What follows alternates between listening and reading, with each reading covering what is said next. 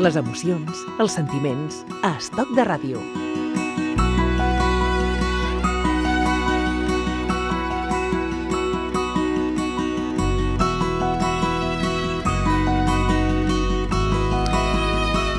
Zúrich és una grafitera colombiana establerta a Sabadell, a Catalunya. El seu treball s'enfoca en el desenvolupament de, en la forma i composició amb les lletres, especialment en les formes abstractes, transparències, volum, llum, ombra i el treball lineal. Aquesta és la definició de la seva feina que hem trobat a la xarxa. Fer grafitis. Eh? Fer grafitis ja no és una acció marginal, Eh, ¿Podemos decir, Suri, que mm, eso de los grafitis ya se le puede considerar, o se le consideran, o lo consideran, o lo consideramos arte? creo que en los últimos tiempos sí. Se ha venido cambiando un poco la perspectiva de lo que era cuando comenzó en los años 60 o 50. Y, mm, y últimamente cada vez más personas lo consideran como una expresión artística. Bienvenida a Stock de Radio, ¿eh? encantado de saludarte. Em, de Colombia a Cataluña. Sí. ¿Directamente o pasando por, por, algunos otros puntos? Bueno, yo empecé a viajar fuera de Colombia cuando tenía 20 años, esto fue hace más o menos unos 6, 7 años. Eh, empecé viajando a lugares como Ecuador, fui a México, estuve en Estados Unidos, uh, pasé también un pequeño tiempo en Australia y luego sí eh, vine a recorrer Europa en algunos, en algunos veranos y luego me establecí definitivamente acá. ¿Qué es lo que has encontrado aquí que, que, no has encontrado en otros lugares que has estado dando vueltas? Bueno, fueron dos cosas. La primera es que la, el tipo de graffiti al que yo me dedico es un graffiti de letras. Y Europa es como un lugar muy fuerte, muy potente en cuanto a este, en cuanto a este estilo. Entonces tenía más posibilidad de reunirme con otras personas que se dedican a lo mismo, tenía más posibilidades de contactar con, con galerías, con proyectos, con festivales. Y esto fue una parte importante. Y la otra es que mi pareja es de aquí, mm. de, de, Sabadell. Entonces, pues al formalizar una relación, pues ya me vine definitivamente a vivir acá. Coincidieron los dos, los dos campos, llamémoslo de alguna sí. El artístico y el sentimental. Sí. Y el por tu experiencia, Suri, que eh, hay más eh, sensibilidad a, los grafitis aquí en, Europa o, concretamente a, esta, a este detalle, a este aspecto que señalabas tú, a esta especialidad de grafitis eh, donde las letras tienen más fuerza? Mm, yo creo que mm, no, creo que es casi es similar en cada lugar, en cada parte del mundo, sí. Varía mucho de ciudad en ciudad. digamos, en Colombia Ah, no está tan penalizado como en otros lugares. En Bogotá es una gran ciudad para pintar, es, hay una línea entre lo legal y lo ilegal que se difumina y mm, aquí digamos que existen leyes que protegen un poco más como el, mobiliario urbano, por decirlo así. Pero, pero bueno, no sé, es que difiere mucho y difiere también en años, en condiciones. ¿Es un fenómeno urbano cuando hablamos del, del tema de los de los grafitis, es decir, se, se, concreta, se visualiza más en las calles, en las plazas, en los barrios de las pequeñas, medianas ciudades. Sí, creo que ahora en casi, casi todas las, las ciudades del mundo hay graffiti, en menor o mayor medida, pero, pero es un movimiento que cada vez abarca y llega a muchos más puntos del mundo. El, lo que pasa es que los, los grafitis tienen esa doble parte, o se puede utilizar por esa doble parte, una, una parte reivindicativa y una parte artística. O necesariamente tienen que ir juntas o simplemente un graffiti puede ser simplemente con un mensaje artístico sin ninguna otra finalidad o el hecho o el medio ya es ya es el mensaje ya el hecho de que sea un graffiti tiene ese, esa parte más reivindicativa creo que es una elección personal hay muchas personas que se dedican a esta parte reivindicativa a pintar por ejemplo en los trenes a pintar el metro a hacer pintadas que tienen mucho más que ver con un mensaje político y un mensaje social. Hay personas que dedican su carrera, digamos, en el graffiti, por decirlo de alguna manera, a este tipo de actos. Y hay otras que se dedican a una parte más artística, a poner digamos, a durar muchos más días en un muro, por lo tanto necesitan unas condiciones especiales, unos permisos, unos materiales, es decir, grúas, todas las casi todas las pintadas que ves en los edificios son con permiso, obviamente, porque Eh, claro, necesitas em, que el ayuntamiento o el, o el, Propietario. el propietario encargado te dé un permiso para esto, porque aparte estás influyendo en gran medida en la visualización del, del espacio que te rodea, al ser un, un, espacio tan grande el de un edificio. Entonces creo que es una elección personal que cada uno toma eh, sin, sin estar condicionado por el medio. Es decir, tú puedes hacer graffiti tanto legal, manteniéndote en todos los parámetros de la legalidad, o puedes hacerlo ilegal, pero hacerlo no, no te condiciona de una manera o de la otra, simplemente es una decisión personal.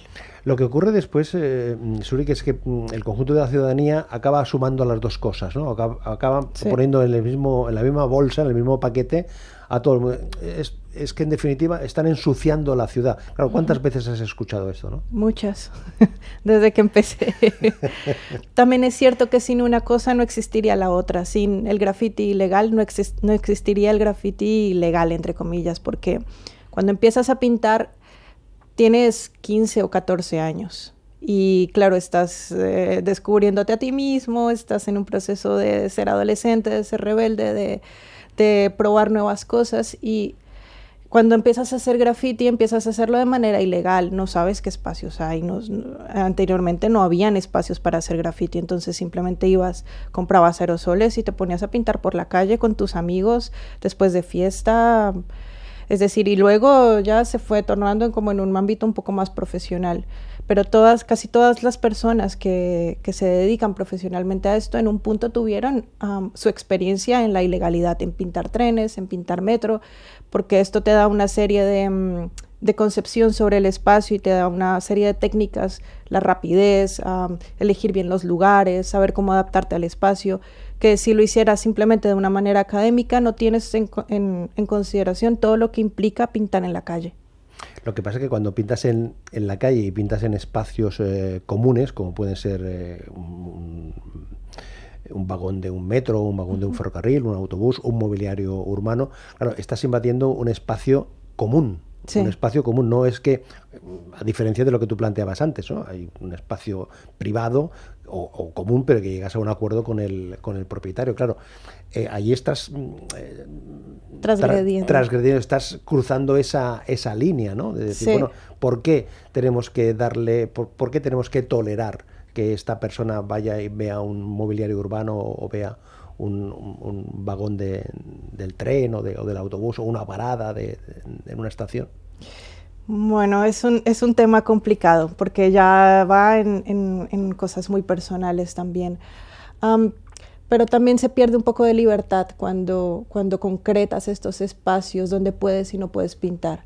Te hablo desde la experiencia de Bogotá, por ejemplo. La alcaldía da unos espacios para que se pinte al año. Da, lanza unas convocatorias donde hay cierto presupuesto, puedes pintar, pero pintar está condicionado a que te aprueben un diseño con un mensaje. O las convocatorias están dirigidas a cierto tipo de mensaje. Es decir, por ejemplo, una convocatoria que se llamaba Memorias del Futuro, que trataba de, de poner un antes y un después de la guerra en Colombia. Pero el mensaje siempre hacia una cosa positiva es decir, qué pasaba con aquellos artistas o aquellas personas que no veían este positivismo en el, fin de la guerra, por decirlo de alguna manera. Es decir, que querían expresar todo el, el daño que la guerra había causado en Colombia en lugar de ahora todo está bien, porque después de una guerra nada está bien. Hay muchas personas que quedan en la miseria. Y este tipo de propuestas eran dejadas de lado por, por, porque no cumplían las expectativas de lo que la alcaldía o de lo que los propietarios querían visualizar. Entonces, ¿en qué punto está este permiso que te dan para pintar? Te condiciona. Te ¿no? condiciona claro. a mostrar lo que otras personas quieren, como la publicidad. Claro, en, en definitiva entras en una situación de, de negociación, ¿no? De decir, sí. bueno, yo quiero hacer esto, mm, lo que tú me ofreces es esto otro. A, a lo largo de tu carrera has tenido que negociar muchos eh, eh, contenidos, muchos... Eh, mm, de qué hablamos, o sea, qué, qué explico, qué cuento, mm, hasta la tonalidad de los, de los colores. Um, en mi carrera no.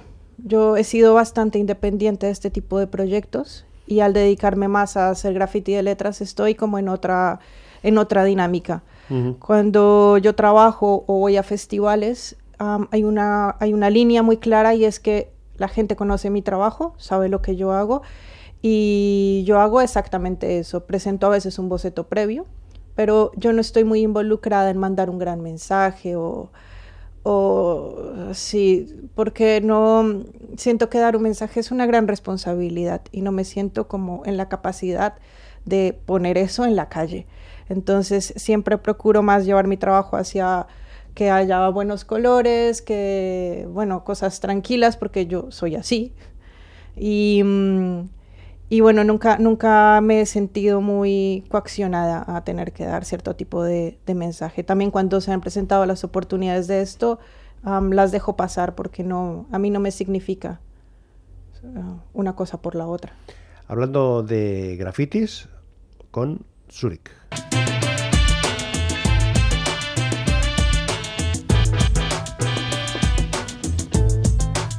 Això és Estat de Ràdio.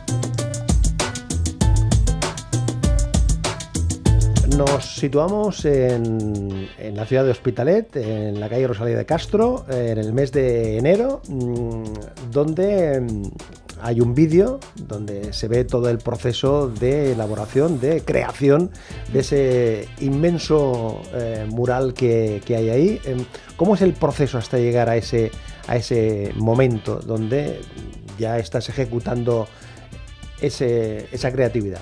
Cuando son murales grandes trato de tener muy controlados los colores y la cantidad de pintura que voy a usar porque hay que hacer un pedido previo de esta pintura. Claro, porque pintar no es gratis. no. los sprays eh, tienen, tienen, su valor. las, las, grúas tienen su, su valor, ¿no? Sí, no, es, no es, no es, no es eh, económico salir a pintar y menos pintar un muro así.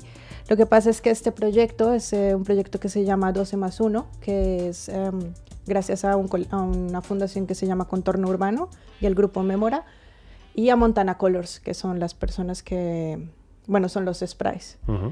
Y ellos realizan este proyecto y ponen como todas las facilidades para que el artista pueda desarrollar cualquier cosa que quiera dentro de, dentro de su obra en este Temática libre. Temática totalmente libre. Sí. Em, yo hago una lista de, colores, una lista de materiales, ellos eh, la prueban. Y lo siguiente que hago es desarrollar un boceto en papel. Trato de tomar dimensiones para saber exactamente lo que yo veo en papel, qué tan grandes eran el muro, es decir, eh, este proyecto del que me hablas habían dos caras, necesitaba saber qué dimensiones tenían estas caras en la vida real. Dos caras que se encuentran. Dos caras que, se, encuentran y se dividen, sí. Y necesitaba saber el, el, tamaño aproximado. El tamaño aproximado de, de, diámetro de estas dos caras es de 6 metros. Con lo cual necesitabas, necesitaba tener un control sobre esto. Eh, gracias al proyecto también te brindan una persona que te ayuda a pintar con lo cual también necesitaba hacer como un planning de por días, saber qué haría la persona que me ayudaba y qué haría yo. Y así de esta manera poder llevar a cabo el muro. Entonces, casi siempre empiezas por darle una base con pintura al agua, como para tener un lienzo en blanco, entre comillas, y luego empiezas a marcar, a, saber dónde va cada cosa. marcar siempre es un proceso muy demorado, te puedes tardar un día, en que todo quede perfectamente hecho para luego no estar corrigiendo sobre la marcha, porque eso te quita tiempo valioso. Cuando hablas de marcar es que mm, señalas eh, la silueta de, la, forma, ¿no? Sí, voy marcando dónde queda el espacio de los ojos, dónde queda la boca, qué tan alto llega el cabello, porque luego corregir este tipo de cosas en el muro, en el papel es muy sencillo, porque tienes un centímetro de, margen, pero en el muro puede ser un metro, un metro que te implica subir, subir cinco metros sobre el suelo, corregir y volver a bajar. y además el, riesgo también, Suri, que es el cálculo de la, de la proporción, ¿no? Es decir, que, el ojo no sea más grande que la nariz, o al contrario, que la nariz no sea, que la proporción, relación eh, mandíbula-ojo sea la natural, ¿no? Sí, todo esto tienes que controlarlo muy bien en el boceto, porque una vez que has puesto los colores, es muy difícil y toma mucho tiempo corregirlo. Con lo cual, bueno, el, proceso de este muro duró unos cuatro días. ¿Cuatro días de preparación o cuatro días de ejecución? Duró dos días de preparación y cuatro días de ejecución. Mm, ¿Más o menos rápido? ¿Sí? ¿Crees tú? Sí, está en, los parámetros que... Es, un tiempo creo que normal, aceptable, sí, Ni muy rápido ni muy lento. para un muro de estas dimensiones. Y trabajando yo creo que unas siete o sí, siete, ocho horas por día. En, el vídeo que uno puede contemplar de todo ese proceso de la elaboración de, de este mural que se puede encontrar en zurich.co, Z-U-R-I-K Co. Ahí está precisamente. Hay también las imágenes de cómo eh, los transeúntes ¿no? se van, eh, van contemplando, se van parando, hacen fotos. Eh, claro, eso debe ser también una, una, experiencia, una situación también interesante. ¿no? Estás trabajando y, recibes comentarios de distinta índole o mm, alguna apreciación o simplemente ves la reacción del, del, del, ciudadano que es el destinatario al final de ese de ese muro, ¿no? Sí, la verdad es que este, este mural queda en la salida del Metro Torraza y por allí pasa muchísima gente, ah, tanto, o sea, a, a todas horas. Y tienes un feedback de las personas, tanto de las personas mayores como de los niños, como de los adolescentes. Tienes la oportunidad de ver las diferentes opiniones que ellos tienen de tu trabajo o de lo que están viendo. y... ¿Y te hacen sugerencias? Sí, hacen sugerencias y hacen relaciones, preguntan si las caras son alguien conocido, preguntan si soy yo, preguntan eh, cuál es el mensaje. A la gente le, le, importa mucho saber cuál es el mensaje. Es algo, sí, parece que es algo muy importante. Y, mm, y también lo que casi siempre dicen acerca de mi trabajo es que les gustan los colores. Los colores, sí. la, intensidad o, el, tipo de colores, o sea, la paleta de, colores. Tipos de colores, que la manera en cómo los mezclo, porque este mural en específico solo maneja dos paletas, que es una agua marina dentro de los medios claros y oscuros y una roja. Bien. Y claro, lo, te lo digo así y no suena tan bien. Y luego lo ves y dices, se ve bien. Antes decías, Uri, que, que mm, lo primero que haces cuando te encuentras con esa, con esa pared es que le das una capa, ¿eh? una, una capa mm, para que se quede como un lienzo. Porque en definitiva no hay diferencia entre un lienzo de tela de cualquier pintor convencional a una pared, a un espacio mm, donde vas a eh, dibujar, pintar cualquier eh, creatividad, ¿no? No hay diferencia. Bueno, creo que hay dos diferencias. Una, la, el tamaño. El tamaño, sí. Bueno, tres. Eh, una, el tamaño. Dos, el espacio donde lo estás realizando. Un lienzo siempre será de unas, de unas proporciones y unas dimensiones específicas, es decir, será cuadrado, será rectangular, será circular, será ovalado, pero tú tienes un control sobre ese espacio. Es un espacio que se delimita. Hasta un punto el lienzo deja de ser lienzo y ya se acabó. Una pared es diferente porque una pared está dentro de un espacio y una pared no siempre es perfecta, no es perfectamente cuadrada, hay desniveles en el suelo, tienes árboles, tienes eh, mobiliario urbano, no es, totalmente plana. y tú a veces tienes que adaptar tu diseño y jugar con esto. Hay muchos muros que en la mitad tienen una ventana o tienen un hueco y tú tienes que saber adaptar tu diseño para que o lo principal no te quede en el hueco porque lo va a cubrir o lo principal no quede sobre la ventana, porque obviamente no vas a poder pintar la ventana, entonces tienes que adaptarte un poco a este espacio. Y el tercero es obviamente el feedback que recibes de las personas. Cuando pintas en un estudio, estás tú y tu lienzo y tú meditas y bueno, ahí no pasa mucho, ¿me entiendes? Pero cuando estás en la calle, no solamente son las personas que ven tu trabajo, sino es además todo lo que sucede cuando estás en la calle. Ves qué sé yo, yo he visto accidentes, ah, he visto robos, he visto, bueno, he visto un montón de cosas que suceden y te vas integrando como con esta dinámica y esto de cierta manera también te carga positiva y negativamente. Es decir, que te ves de grafitera y no de pintora de cuadros convencionales. Sí. Sería muy aburrido pintar en un estudio solamente. Oye, es decir, que tú mm, primero localizas el espacio y a partir del, espacio te planteas la creatividad o tienes en tu archivo, en tu cajón, en tu carpeta, en digital o en papel distintas eh, historias y cuando encuentras el lugar dices, aquí en esta pared cabe el mm. diseño, aquel que tengo. No, yo siempre veo el espacio primero y luego de acuerdo al espacio y en el contexto en el que esté, desarrollo una idea. Y la desarrollo sin, para ese proyecto en específico. no, no tengo una base de dibujos guardados que diga, este de pronto sí, este de pronto no, sino en el momento en el que sé qué pared pintaré y de qué material dispongo para hacerlo, eh, me planteo todo el proyecto y dibujo específicamente para ese proyecto. ¿Y cuántas veces pasas para ver eh, el estado del graffiti?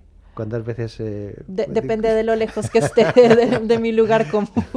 Pero, por ejemplo, si eh, cerca de donde, de, donde, tú resides, me, contabas que hay uno en, en, la ciudad de, Sabadell. Mm, cuando pasas, ¿lo miras especialmente? ¿Lo miras aquello con ojos de...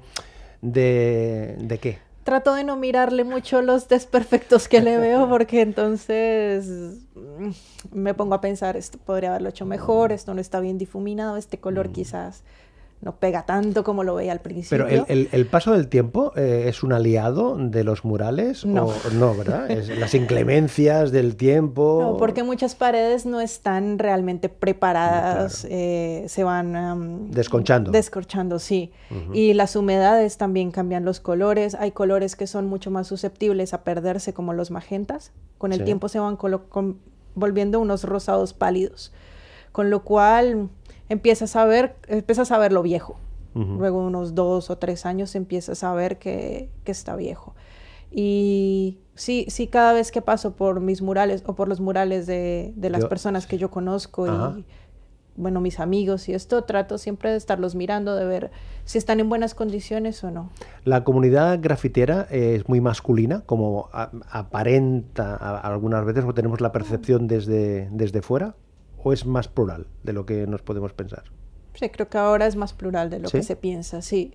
Lo que pasa es que, claro, la, el grueso sigue siendo masculino. Hay muchos más hombres pintando que mujeres, pero, pero cada vez más eh, hay muchas más mujeres involucradas en, pintar, ¿no? Mm. Y no hay ningún problema con eso. Oye, en estos tiempos eh, tan digitales y tan efímeros, cuando uno se plantea hacer estas eh, creaciones permanentes, llamémosle así, claro, ¿cómo se convive lo digital del instantáneo de hacer una foto, colgarla en Instagram, colgarla en Facebook o colgarla en cualquier otra red social con estas creatividades, ya que te planteas que esto puede durar meses o puede durar años? Bueno, depende, porque hay muchos muros en los que tú puedes tener el permiso y, por ejemplo, lo que te decía de los edificios donde hay un montón de trabajo y un montón de logística detrás de ello, ah, los muros pueden durar más años. Eh, en Bogotá, por ejemplo, los muros tienen una, duración, una vida bastante larga. Yo tengo muros que incluso tienen seis o siete años. Pero, por ejemplo, en Barcelona hay lugares específicos donde son muros libres y Barcelona es una ciudad que recibe a tantas personas que a veces pintas en estos muros y al otro día o en unas horas puede que tu grafiti ya no esté. Con lo cual este soporte digital es importante para mantener viva esa memoria.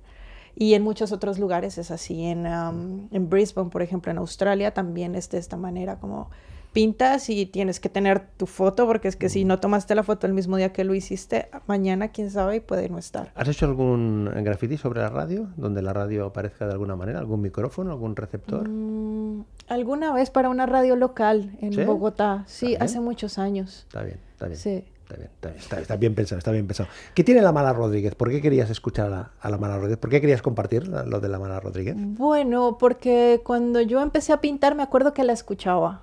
Bueno, cuando yo empecé a dibujar, no a pintar, a dibujar graffiti, a la edad de 14 años. ¿Pintas, dibujas con música? En casa, en casa quizás, ¿no? En la calle. en casa me gusta dibujar con películas. ¿Con películas? sí, ah, con películas que ya conozco.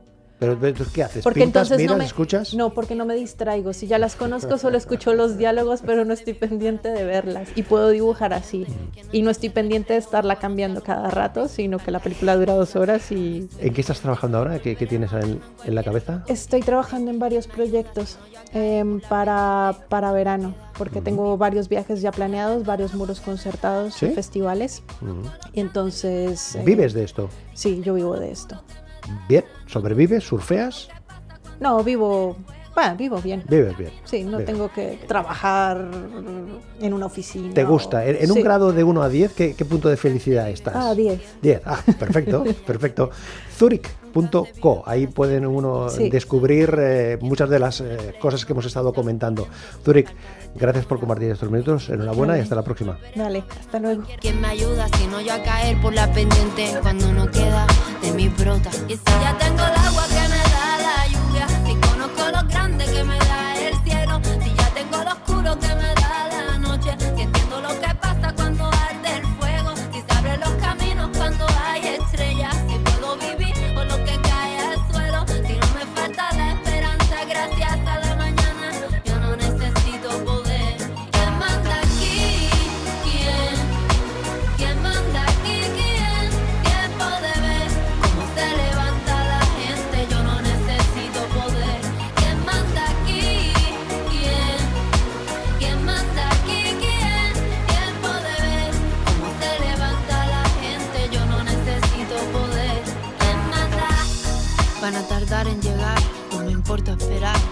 atrevo a cruzar esa línea, no creo que vuelva. Pero recuerda, mi fe es intocable y sé cómo salirme de las cuerdas. En mí la luz y las tinieblas, partituras rotas, todas en las corrientes, entre las piernas, pensamientos en la celda. Si no nace, en ti siembra. Y si ya tengo agua